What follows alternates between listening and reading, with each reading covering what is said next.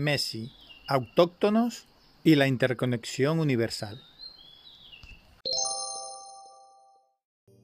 La interconexión de todas las cosas es un concepto fundamental que implica que todas las formas de vida y todas las manifestaciones en el universo están intrínsecamente relacionadas. Esta interconexión se basa en la creencia de que toda la creación proviene de una única fuente de energía y conciencia. A pesar de las aparentes diferencias y diversidad en el universo, todo proviene de la misma fuente. Cada forma de vida, desde una simple célula hasta una estrella lejana, está conectada a nivel fundamental.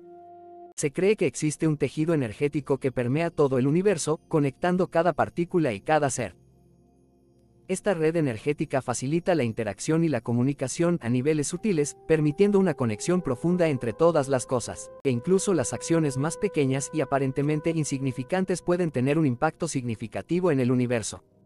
Todas las formas de vida dependen unas de otras para su existencia. Los seres vivos, los ecosistemas y los sistemas planetarios están interconectados de manera compleja, y cualquier cambio en un área puede afectar a otras áreas de manera directa o indirecta. Toda la creación está imbuida con una conciencia universal. Cada ser, desde el más pequeño hasta el más grande, tiene una forma de conciencia que contribuye al tejido colectivo de la realidad. Desde la perspectiva humana, la interconexión implica que cada persona está conectada con todas las demás personas. Las experiencias, las emociones y las acciones humanas tienen un impacto en el colectivo humano y en el tejido social y ambiental del planeta.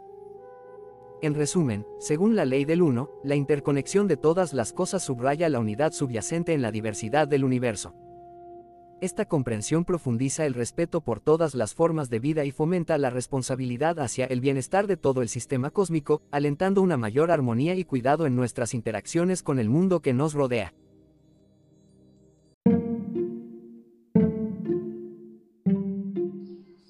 ¿Se te ocurre alguna historia surrealista de cómo gracias a Messi, sí, a Messi, He pasado toda la tarde de hoy con una chica tailandesa en el festival gastronómico más grande de Tailandia. Párate a pensarla. Sí, párate un instante. Hmm. ¿La tienes? Bien, quédate con ella. Ahora te voy a contar lo acontecido y la comparas. Si identificas que tiene más de un 10% de similitud con la que ha irvanado tu mente en este mismo instante, escríbeme, porque claramente tenemos un nivel de sincronicidad fuera de lo común. ¿Te quedas a descubrirla?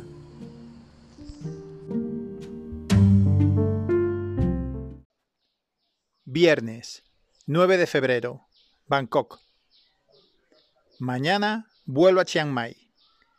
Continúo mi viaje al norte en busca de naturaleza, experiencias y vida cotidiana tailandesa. La de Bangkok presumo que poco se parece a la real. Hoy he pasado toda la tarde con Jiu, una chica tailandesa. Me ha gustado mucho conocerla. Es muy inteligente, habladora y risueña. Me ha contado muchas cosas sobre la cultura, las costumbres y la idiosincrasia de este país os recomiendo hacer todo lo que esté en vuestra mano para mezclaros con autóctonos en vuestros viajes. La inmersión y la experiencia sube de nivel al hacerlo. Lugares secretos, locales llenos de lugareños, conocimiento de la cultura más allá de lo turístico, la mejor comida. Seguro que ya os ha pasado.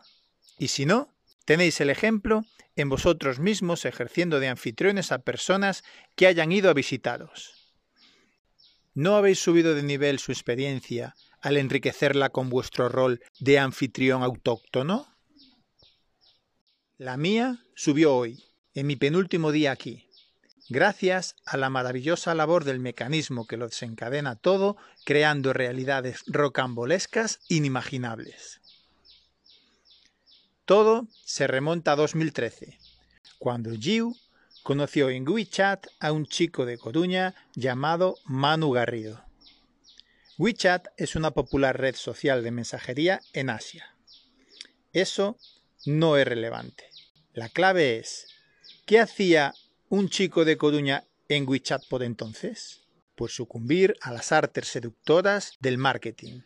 Se dio de alta tras enterarse de que habían elegido a Messi como embajador global de la APP. Dentro de ella, resulta que había un sistema de match que unía a personas que le daban a un botón X en ese mismo instante. Algo así entendí. Lo cierto es que la aplicación los conectó a ellos. Empezaron a charlar con el objetivo de practicar inglés, al poco se hicieron novios y como quien no quiere la cosa, estuvieron 10 años de relación a distancia.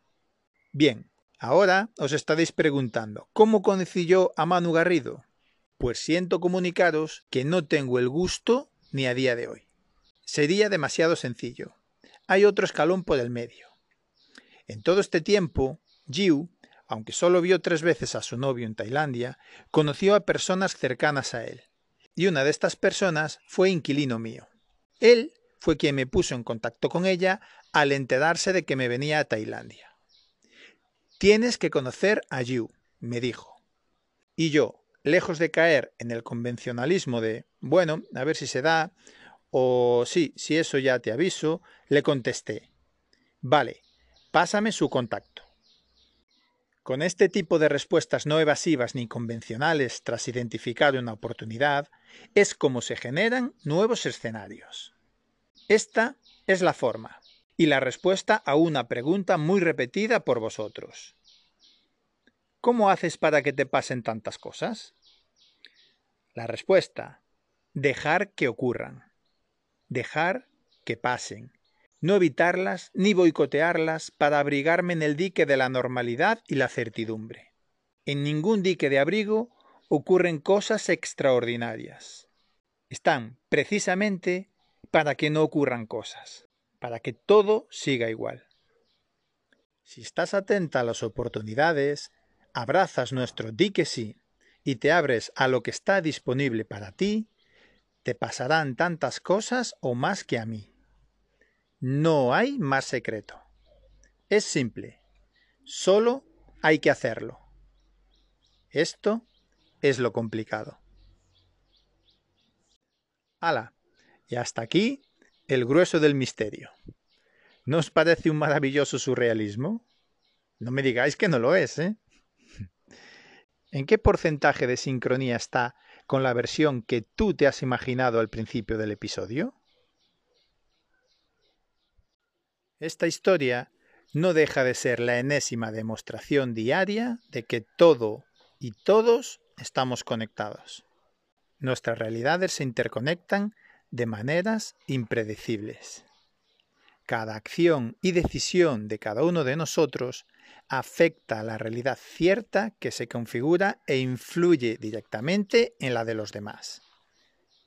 Es imposible que esté determinada de antemano una evidencia más de que todo está en nuestra mano. Nuestras decisiones y acciones, por pequeñas que parezcan, van a tener un impacto en la vida de los demás y por extensión en la del mundo. A título anecdótico, aunque relevante para mí, recuerdo un episodio que ocurrió en la mágica cocina de Amara Valley.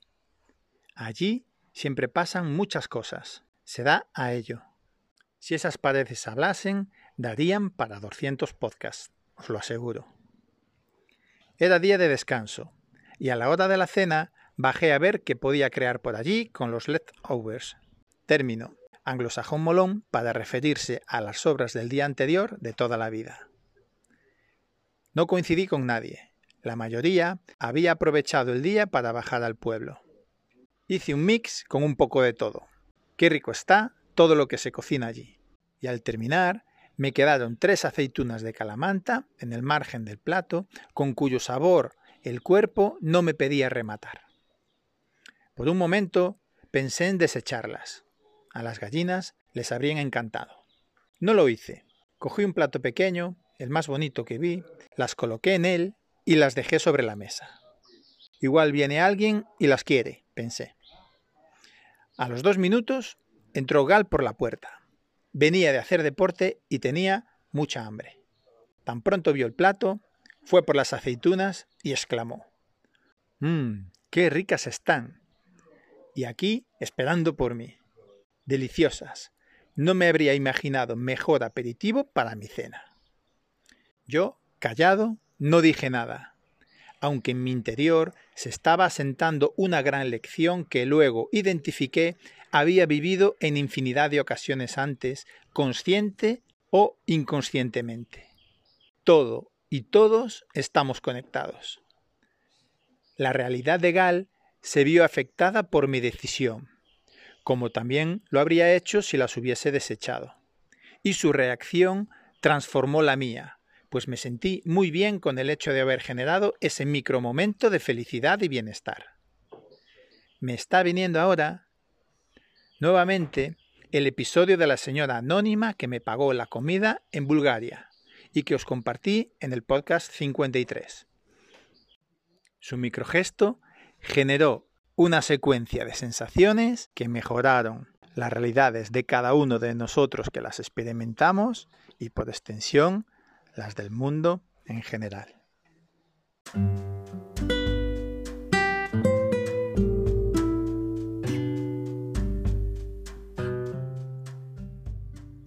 Tengamos muy presente el poder de la interconexión universal y la acción individual para dar forma a la realidad. Estamos todos y todas conectados. Nos interinfluenciamos cada acción y decisión que tomamos afecta a la configuración de la realidad de los demás. El futuro no está determinado. Eso sí, no basta con pensar o soñar con una vida mejor. Hay que tomar acción para que las cosas sucedan. Abrirnos a la experiencia, aceptar lo inesperado y conectar con la bondad puede transformar nuestra vida y convertirla en una aventura increíble. ¿Y tú? ¿Te atreves a vivirla al máximo?